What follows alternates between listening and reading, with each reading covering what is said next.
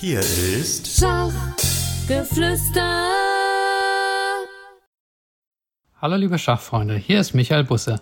Ja, ich bin gerade eigentlich im Urlaub im oberen Mittelrheintal und ich wollte auch keinen Podcast machen, aber ich habe überraschenderweise und netterweise Original-Interviewstimmen zugesandt bekommen vom Deutschen Schachgipfel, der zurzeit in Magdeburg stattfindet. Das ist ja Deutschlands wichtigstes nationales Schachereignis mit vielen Wettbewerben und der Schachspieler, der mir die Interviews geschickt hat und aufgezeichnet hat, ist Sebastian Svoboda. Sebastian spielt bei den Schachfreunden in Braunfels. Das ist der Verein, der seit einigen Jahren die deutschen Frauenmannschaftsmeisterschaften der Landesverbände ausrichtet. Er ist beim Deutschen Schachbund in Funktion als Referent für Öffentlichkeitsarbeit in der Frauenschachkommission. Und ansonsten ist er bei Sportradio 360 zu hören. Ich habe die Stimmen aufgeteilt in drei Episoden. 112 behandelt das German Masters, 113 ist zum Qualifikationsturnier der Frauen für einen Freiplatz für den FIDE Grand Prix und 114 die deutsche Meisterschaft der Frauen und Männer. Ihr wisst ja sicher, die allerbesten in Deutschland spielen beim German Masters mit und die deutsche Meisterschaft ist sozusagen das Turnier der Besten hinter den allerbesten. Aber jetzt direkt zu den Stimmen. Herzlich willkommen zum Deutschen Schachgipfel 2022 im Maritimhotel in Magdeburg. Gegenüber von mir steht Großmeister Klaus Bischoff, der für Schach Deutschland TV auf Twitch das German Masters kommentiert. Hallo Klaus, willkommen in Magdeburg. Wir haben jetzt ein Drittel des German Masters hinter uns. Ähm, es führen äh, Frederik Swane und ähm, der Nummer 1 gesetzte Vincent Kamer, die haben beide jeweils die ersten drei Runden gewonnen. Wie sind so deine ersten Eindrücke vom ersten Drittel des Turniers? Also ich bin geradezu überwältigt, wie gut die spielen und auch wie kämpferisch. Ne? Also schon in den ersten Runden hatten wir jeweils, glaube ich, vier entschiedene Partien und nur ein Remis. Und gestern haben sie es nochmal getoppt, dass sind alle fünf Partien entschieden wurden. Vielleicht ein Wort zu äh, Friedrich Swane. Ich hatte ihn gestern äh, im Einzelgespräch. Die Einzelinterviews werden auch alle hier in der Sendung äh, im Anschluss noch ähm, gebracht. Ähm, der ist jetzt seit äh, ja, vier Tagen offiziell Großmeister und hat einen, einen riesen Lauf, der irgendwie nicht enden möchte. Äh, der ist jetzt mit drei aus drei hier reingestartet. Ähm, er selber hat jetzt natürlich nicht so damit gerechnet, aber wenn es läuft, dann läuft's. Aus Sicht eines erfahrenen Großmeisters, ich habe ihn das auch gefragt, wie, wie erklärt man einem, einem Schachamateur oder einem, einem Laien im Schach, wie erklärt man einem Schachleien Selbstvertrauen im Schach im Großmeisterniveau in, in, in der deutschen Spitzenklasse? Wie, wie, wie, wie entwickelt sich sowas über, über Monate oder über Partien? Na gut, Schach, es ist schon gut, wenn man einen Lauf hat, aber das ist bei jedem anderen Sport genauso. Und der Frederik also ich kenne ihn nicht so gut, das muss ich zugeben. Er ist eine ganz andere Generation. Aber ich, ich habe ihm schon am ersten Tag, als er zu Gast war nach seiner Siegpartie, gesagt, das war deine erste Partie als offiz offiziell als Großmeister. Du hast also 100 Prozent in deinen als Großmeister gespielten Partien. Ja. Und das hat er nach drei Tagen auch noch. Und gestern das war bestimmt schon ein Kick für ihn. Ich nehme an, für seinen älteren Bruder war es weniger erfreulich. Und äh, na gut, da muss er jetzt halt mit leben. Die anderen Teilnehmer, ähm, also es sind insgesamt ähm, ja, zehn Top-Leute von der, von der nationalen Schachspitze, die daran teilnehmen. Was, äh, wer von den anderen Teilnehmern äh, fällt ja auf? Ich erinnere mich an den Gast Tobias Kölle nach seinem schönen Sieg in der zweiten Runde. Ähm, da sind ja dann auch ein paar jüngere ja, Schachspieler ähm, aus, aus, der, aus der nationalen Spitze dabei. Vielleicht noch ein Wort zu den, zu den zu vielleicht Tobias Kölle oder den jüngeren Teilnehmern? Gut, der Tobias Kölle ist ein guter Junge.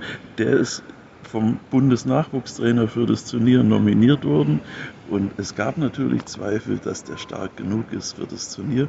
Aber er schlägt sich ja bis jetzt nicht schlecht. Schwer tut sich der Jonas Rosner im Moment, ja. der hat alle drei Partien verloren. Aber das kann ja auch noch besser werden.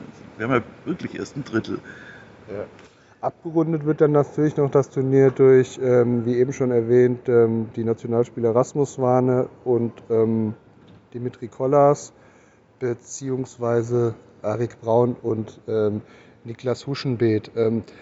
Hast du vor dem Turnier irgendwie, abgesehen jetzt von Vincent Kamer, der halt eben Topfavorit war, wem, wem hättest du jetzt von den anderen eh am ehesten zugetraut, dass er das nach oben hin schafft. Wir haben natürlich noch den Titelverteidiger Luis Engel, den wollen wir auch nicht vergessen. Ähm, wer, wer, war für dich jetzt abgesehen von Vincent Kamer ein, ein, Kandidat, da auf den Turniersieg oder vorne mitzuspielen? Ja, eben schon die Nationalspieler, die jetzt frisch aus Chennai hier eingetroffen sind. Aber äh, es sind andere schon auch. Also den Arik Braun kenne ich zum Beispiel schon lange und man unterschätzt es immer. Es gibt halt auch beim Schach weiche Faktoren. Und der Arik Braun hat das Pech gehabt. Ne? Äh, der zog diese Startnummer, die mit Doppelschwarz anfängt. Und das hat jetzt zu einem bescheidenen Start geführt. Aber gestern hat er seine erste Partie gewonnen und ist, glaube ich, wieder Jetzt geht's wieder Dinge. los, ja.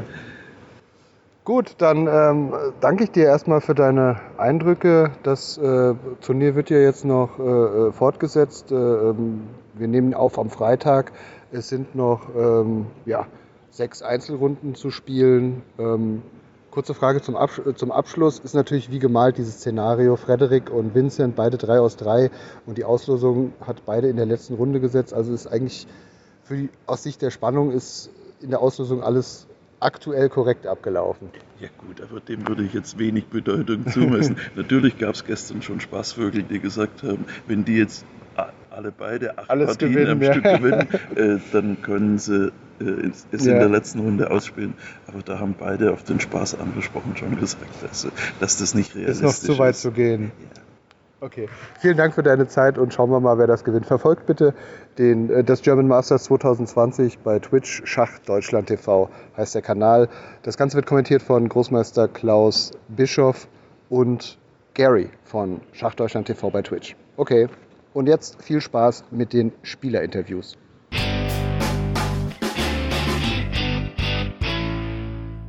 So, und wir machen weiter mit einem weiteren Sieger von heute. Großmeister Arik Braun ist soeben mit seiner Partie ähm, fertig geworden und er hat in der dritten Runde gewonnen. Arik, erstmal Glückwunsch zum Sieg gegen Niklas Huschenbeet.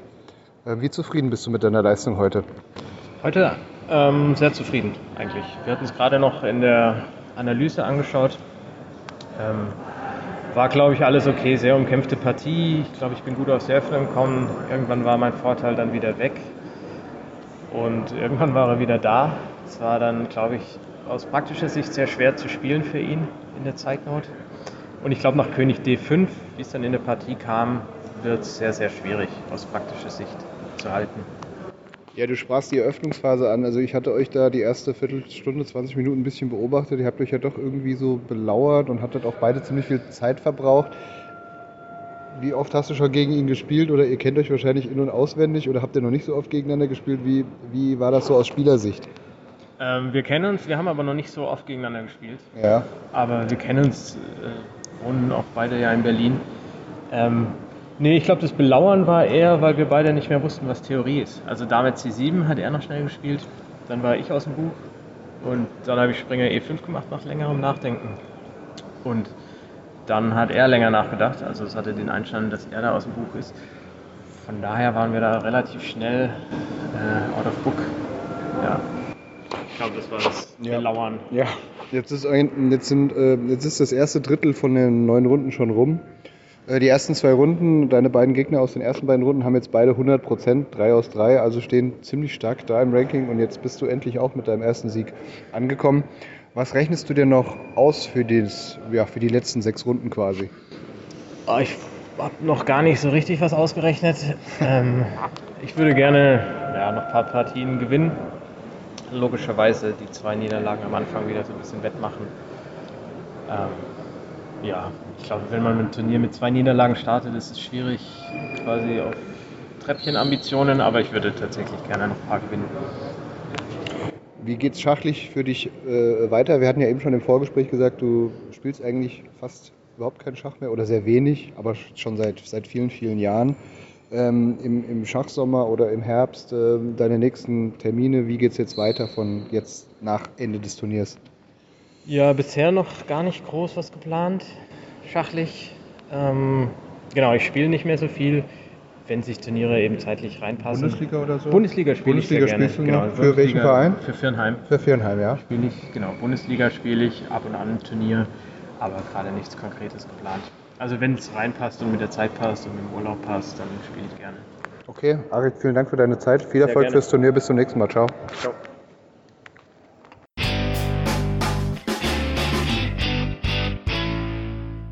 So, wir machen weiter. Mir sitzt Vincent Keimer, die deutsche Nummer 1 gegenüber. Der hat heute seine dritte Runde gewonnen, steht jetzt bei 3 aus 3 weiterhin im German Masters 2022. Glückwunsch, Vincent, zu deinem Sieg heute. Wie zufrieden bist du mit deiner Leistung?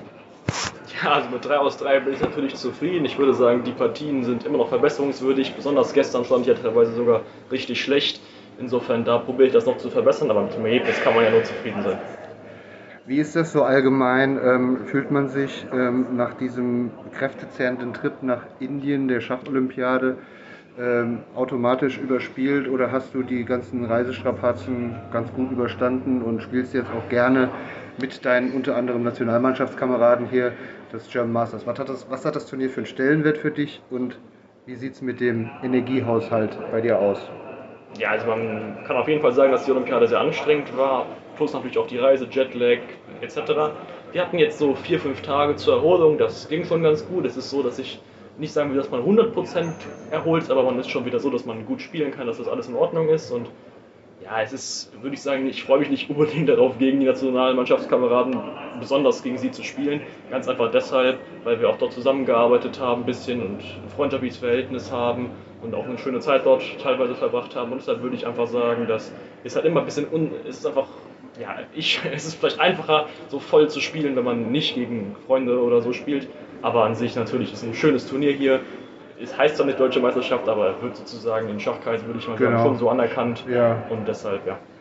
Gut, dann vielleicht noch zu den letzten zwei Tagen von der Olympiade. Ich habe jetzt den Dimitri vor zwei Tagen, äh, gestern Abend gefragt, wenn man es von der Papierform her liest, wenn man gegen Israel und Indien 2 vier, vier, vier zu vier Punkte quasi holt, kann man ja eigentlich nicht unzufrieden sein. Jetzt habt ihr nur die erste Runde quasi gegen Israel 3 zu 1 gewonnen.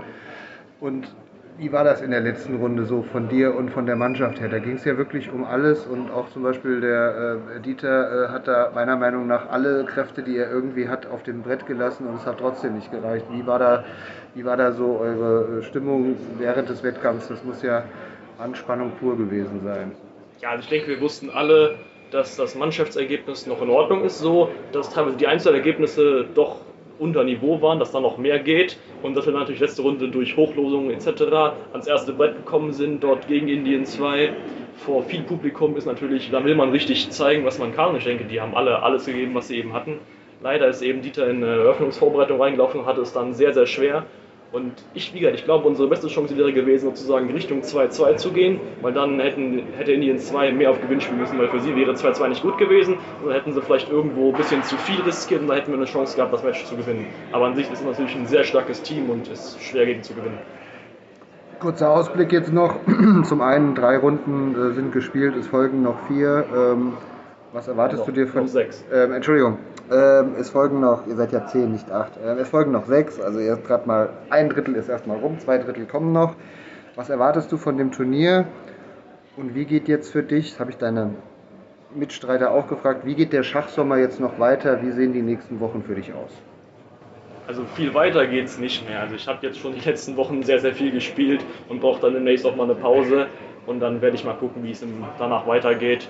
Und hier fürs Turnier weiß man nicht. Ja? Also ich habe noch viele sehr starke Gegner hier, es sind viele auch sehr solide Spieler. Und man muss halt immer weiter gut spielen und dann hoffe ich, dass es gut läuft. Dann danke ich dir für deine Zeit, wünsche dir noch viel Erfolg und dann, wenn das Turnier zu Ende ist, einen schönen Urlaub. Vielen Dank, bis zum nächsten Mal.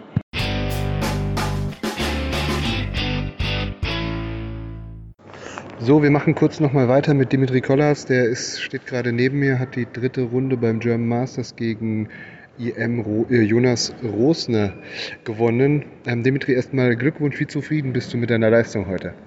Ja, danke. Ich glaube, es, es geht ein bisschen bergauf. Also nach dem Start äh, ja, nehme ich sowieso jeden Sieg und ich glaube, die Partie war, war auch nicht so schlecht. Also zumindest stand ich nicht schlecht, keine großen Fehler, glaube ich. Also ja, heute, heute bin ich einigermaßen zufrieden.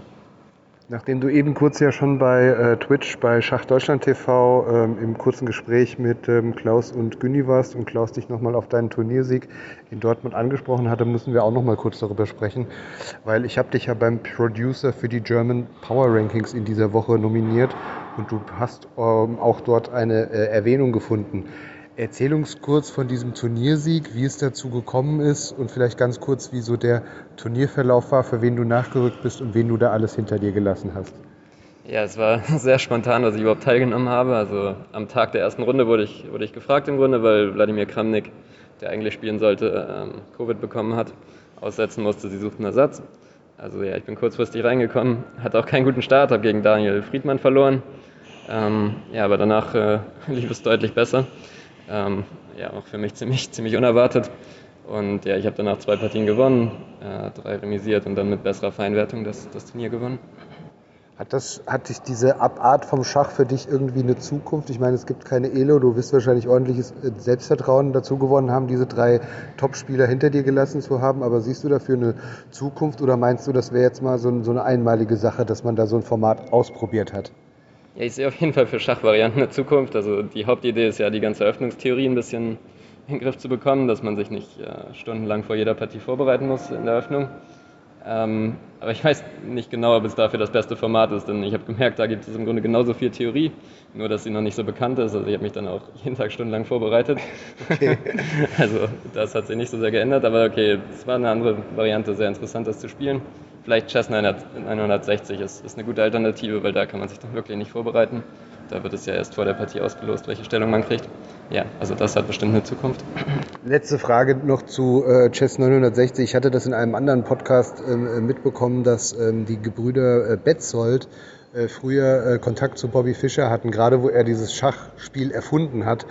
Und Fischer war immer sehr interessiert, wie die Brüder äh, sein neues Schach quasi so einschätzen. Wie bist du, was ist deine Meinung? Chess 960 mit oder ohne Rochade? Weil Fischer hat das früher selber interessiert, wo er das Spiel quasi erfunden hat. Ah, darüber habe ich noch nicht nachgedacht. Ähm, also es war Bobby Fischer sehr wichtig, ob man das mit oder ohne Rochade ah, ja. spielt und er suchte da ganz gute Spieler und brauch, hat direkt quasi bei der Entwicklung des Spiels immer Feedback äh, Ja, ich wollen. verstehe. Gut, also bisher sind die Regeln mit, mit Rochade ja. und ich denke, es macht auch Sinn, weil sonst in manchen Stellungen würde wahrscheinlich der König ganz komisch stehen ja. oder den Turm nicht rauskriegen. Also das wäre wahrscheinlich ein bisschen zu viel kombinieren, okay. Schach ohne Rochade und Chess 960. Ja, ich glaube, so wie es ist, ist es äh, schon eine sehr gute Variante, also mit Rochade, ja. Ich danke dir für deine Zeit. Viel Erfolg noch beim äh, German Masters. Es sind ja noch insgesamt einige Runden zu spielen. Okay, tschüss.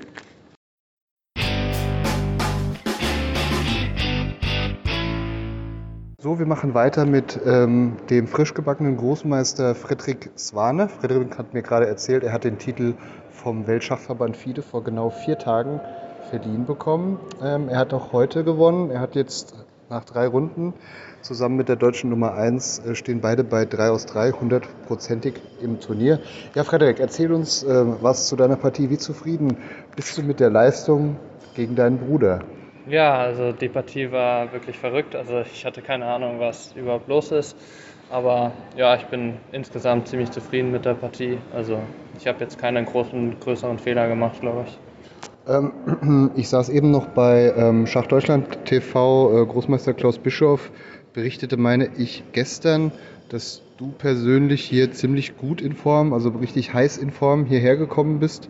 Und das setzt sich jetzt irgendwie so fort. Du hast drei aus drei. Ähm, ja, kann dieser Lauf irgendwie jetzt ewig andauern oder wie geht es dir im Moment? Wie, erklär uns mal so ein bisschen, was ist Selbstvertrauen im, im, im deutschen Spitzenschach ungefähr? Wie, was macht das aus? Äh, ja, das macht eigentlich sehr viel aus. Also wenn man sehr viel Selbstvertrauen hat, dann spielt man die Züge schneller und sieht auch mehr. Also ich denke, mit Selbstvertrauen in die Partien zu gehen, ist ziemlich wichtig als guter, guter Sportler an sich, glaube ich. Was war jetzt so dein Ziel vor dem Turnier? Hast du dir vor dem Turnier gesagt, naja, ich will jetzt mal fünf Punkte oder sechs Punkte oder 50 Prozent holen, dann bin ich zufrieden? Oder denkt man da eher so von Tag zu Tag und jetzt hast du drei aus drei nach einem Drittel, da spielst du vorne mit, dann weißt du eigentlich, wohin es nur gehen kann? Ja, also ich hatte nicht wirklich einen Plan. Also eigentlich gehe ich die Partien immer einzeln an, aber ja, jetzt läuft es natürlich gut und mein Ziel war auch in die Top 5 auf jeden Fall zu kommen. Also momentan sieht das ganz gut aus. für nächstes Jahr quasi am besten noch, also da muss man glaube ich die Top 3 machen. Ja, oder? Top 3, das ja. wäre natürlich noch besser, ja. aber vielleicht werde ich auch nächstes Jahr einfach so dafür spielen. Also ja, ja aber ja, okay. momentan läuft das ja sehr gut. Ja, ähm, du hast eine Team-Europameisterschaft gespielt, hast du mir eben gesagt. Ähm, dann spielst du jetzt hier das German Masters. Was ist dann im Schachsommer oder Schacherbs? Wie sieht der, der weitere Turnierplan bei dir aus? Also im Oktober werde ich die Junioren-Weltmeisterschaft spielen. Da, hoffentlich, da kann ich hoffentlich auch gut äh, an der Spitze teilnehmen. Also ich werde einer der Favoriten sein wahrscheinlich. Ja. Und dann danach spiele ich ein paar Open-Turniere und vielleicht sogar die Weltmeisterschaft, also für Erwachsene in Schnellschach und Blitzschach im Dezember. Wo findet die statt im Dezember? Äh, das steht noch nicht fest. Steht noch nicht fest. Ich hatte mit ähm, Alexander Krastev über, diese, über dieses Jugend, internationale Jugendturnier gesprochen. Wie kannst du dir das erklären, dass zum Beispiel diese ganzen indischen und diese ganzen anderen Talente, interessiert die das alle nicht oder ist das unattraktiv für die, weil die dann quasi nur unter sich quasi Top-Schach spielen müssten? Oder wie kannst du dir das erklären, dass da so wenige von den richtig Guten aus deinem Jahrgang weltweit überhaupt mitspielen? Ja, das war ja die Europameisterschaft, also da konnten sie gar nicht mitspielen. Aber generell, wenn das natürlich nicht sportlich so attraktiv ist, ähm, ja, dann macht man nicht mit. Also Ja. keine Ahnung, wenn die Gegner nicht stark genug sind, dann lernt man auch nicht so viel. Jugendweltmeisterschaft oder ist das, für die, ist das nicht für alle Altersklassen? Äh, Junioren-Weltmeisterschaft, Ja. was ich ja spiele, da, Die, da machen die in der wahrscheinlich Zukunft auch. liegt, ja. Da spielen, aber, spielen da die Inder mit oder nicht? Äh, das weiß ich noch nicht. Weil der Alex hatte Also zu mir gemeint, in seiner Altersklasse wäre es irgendwie so, das wäre nicht gut besetzt insgesamt gesehen. Ja, das ist ja, nicht, das ist ja nicht eine Altersklasse, sondern für alle Junioren. Also das sind zwei verschiedene Turniere. Ah, okay, okay, verstehe. Gut, dann wünsche ich dir zum ersten, äh, wünsche ich dir zum einen natürlich noch jede Menge Erfolg in den verbleibenden sechs Runden und ansonsten natürlich für deinen Schachsommer und Schachherbst auch äh, jede Menge Erfolg bei deinen ganzen internationalen Einsätzen. Vielen Dank. Ja, vielen Dank.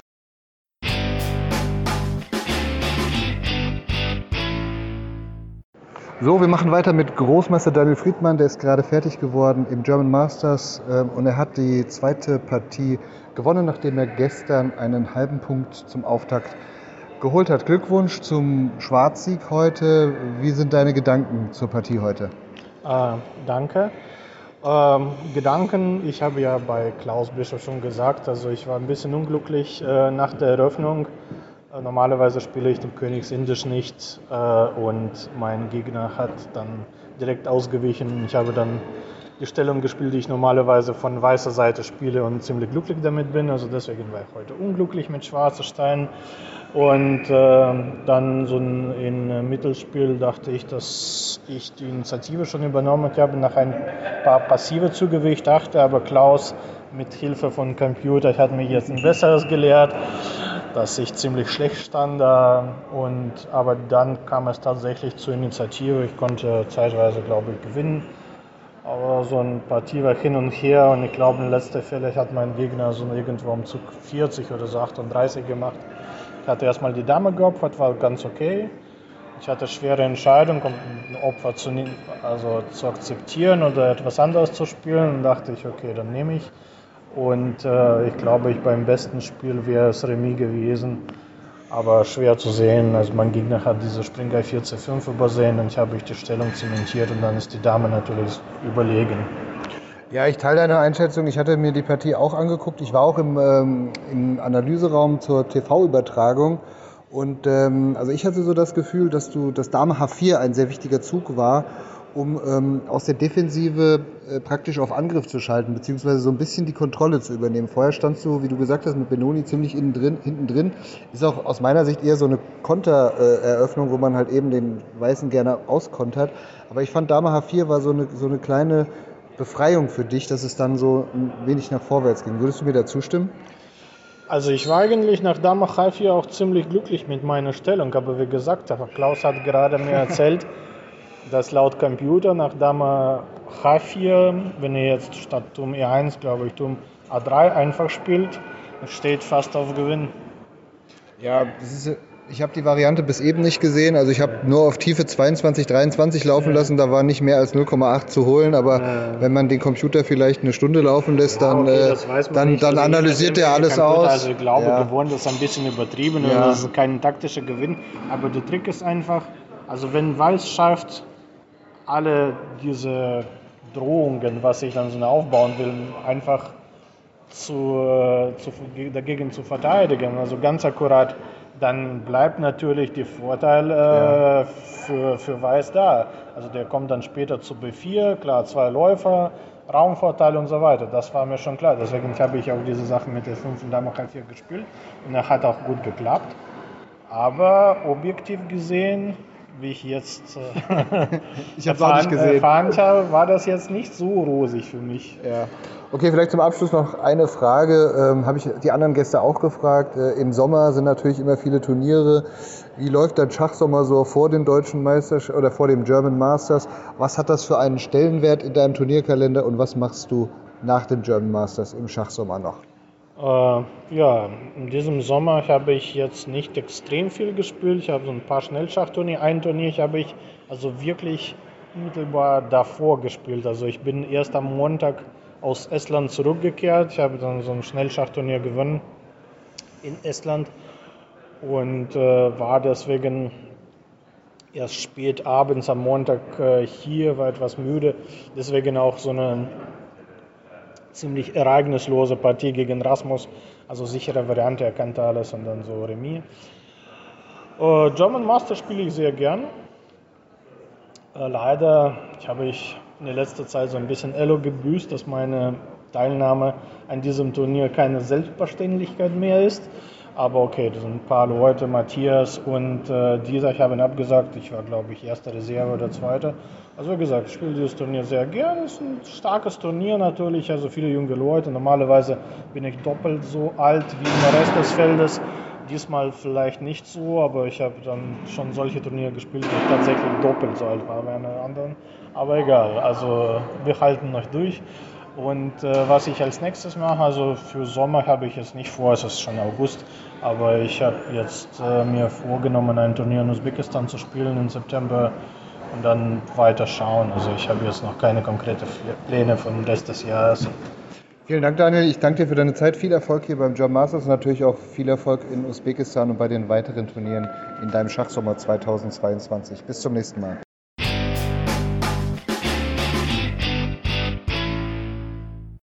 Und wir machen weiter mit Fiedemeister Tobias Kölle nach seiner zweiten Runde beim diesjährigen German Masters, nachdem er die erste Runde gegen die deutsche Nummer 1, Vincent Keimer, leider verloren hatte, bezwang er soeben in der zweiten Runde ebenfalls mit den weißen Steinen den Großmeister Louis Engel.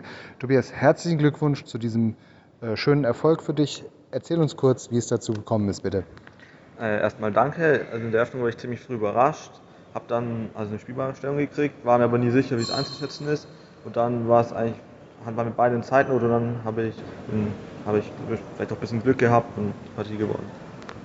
Ähm, ich habe jetzt, ähm, ich stand bei euch ziemlich lange am Brett und wo die Damen vom Brett gingen, ähm, ich habe dann leider den in Anführungsstrichen Patzer deines Gegners äh, verpasst, Turm A5. Äh, der dann ähm, ein paar Züge später, glaube ich, konntest du die, äh, die Figur gewinnen und nachdem du dann mit dem letzten Springermanöver ähm, hat er dann quasi die Waffen gestreckt. War dir von Anfang an bewusst, dass Turm A5 auf jeden Fall nicht der beste ist und dass du dann jetzt die Partie aus einer gut spielbaren Stellung, dass du die eigentlich gewinnen musst, weil du jetzt besser stehst? Also ich war mir nach König F1 nicht ganz sicher. Wenn er A2 macht, dann ist der unklar. Also ich habe gedacht, Turm A5, dann mache ich direkt F4. Das war ich die Idee schon, hatte ich schon davor. Und dann Turm A5 war mir klar, ich gewinne Figur. Danach, ganz zum Schluss, war ich mir aber auch nicht ganz sicher. Nach Läufig C3 habe ich zuerst einen Schreck gekriegt, habe ich gedacht, er kann B3 machen. Aber dann habe ich zum Glück noch Springer F3. Dann halte ich seine Bauern unter Kontrolle und gewinne.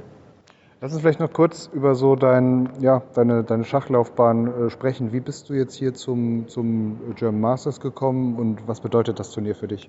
Also ich habe den Junioren-Freiplatz gekriegt, U20, weil ich die höchste ELO oder DWZ hatte. Aber die anderen, alle die vor mir waren in der Liste, waren alle schon vorqualifiziert. Ja, das Turnier bedeutet für mich, also ich freue mich natürlich mitzuspielen, ich freue mich natürlich auf jede Partie gegen starke Gegner. Ja. Und ansonsten, was hast du so geplant? Du bist ja, glaube ich, noch, noch Schüler, machst irgendwie nächstes Jahr Abitur oder noch, gehst auf jeden Fall noch ein Jahr zur Schule. Äh, Wie ist das so geplant oder was, was hast du für schachliche Ziele, sagen wir mal so die nächsten drei bis fünf Jahre? Also ja, ich versuche den Großmeistertitel anzustreben und ich gehe jetzt vom nächsten Jahr in die zweite Kurs- Kursstufe und danach mache ich ein Schachjahr und dann versuche ich den Großmeistertitel zu verfolgen. Ja. Und ist vielleicht auch gut, du bist ja als Nummer 1 ausgelost worden beim German Masters, was heißt ja heißt, dass du die ersten zwei Runden erstmal weiß hast, beziehungsweise du hast, von, du hast einmal mehr weiß als schwarz. Ähm, war das jetzt für dich so eine Art Initialzündung, dass das Turnier jetzt erst richtig losging? War vielleicht auch so ein Wechselbad der Gefühle? Erste Runde gleich gegen die Nummer 1 und in der zweiten Runde, von der Elo her seid ihr ja gar nicht so weit auseinander gewesen, dass man dann gleich die erste Chance genutzt hat. War das, ist das ein positives Gefühl? Ja, natürlich ist es ein positives Gefühl, ja. Also ja, ich war gestern war ich nicht sehr zufrieden, bin ich eigentlich relativ chancenlos untergegangen, aber ja, heute lief es ziemlich gut. Okay, Tobias, vielen Dank und dir noch ein schönes Turnier. Bis Danke. zum nächsten Mal. Tschüss.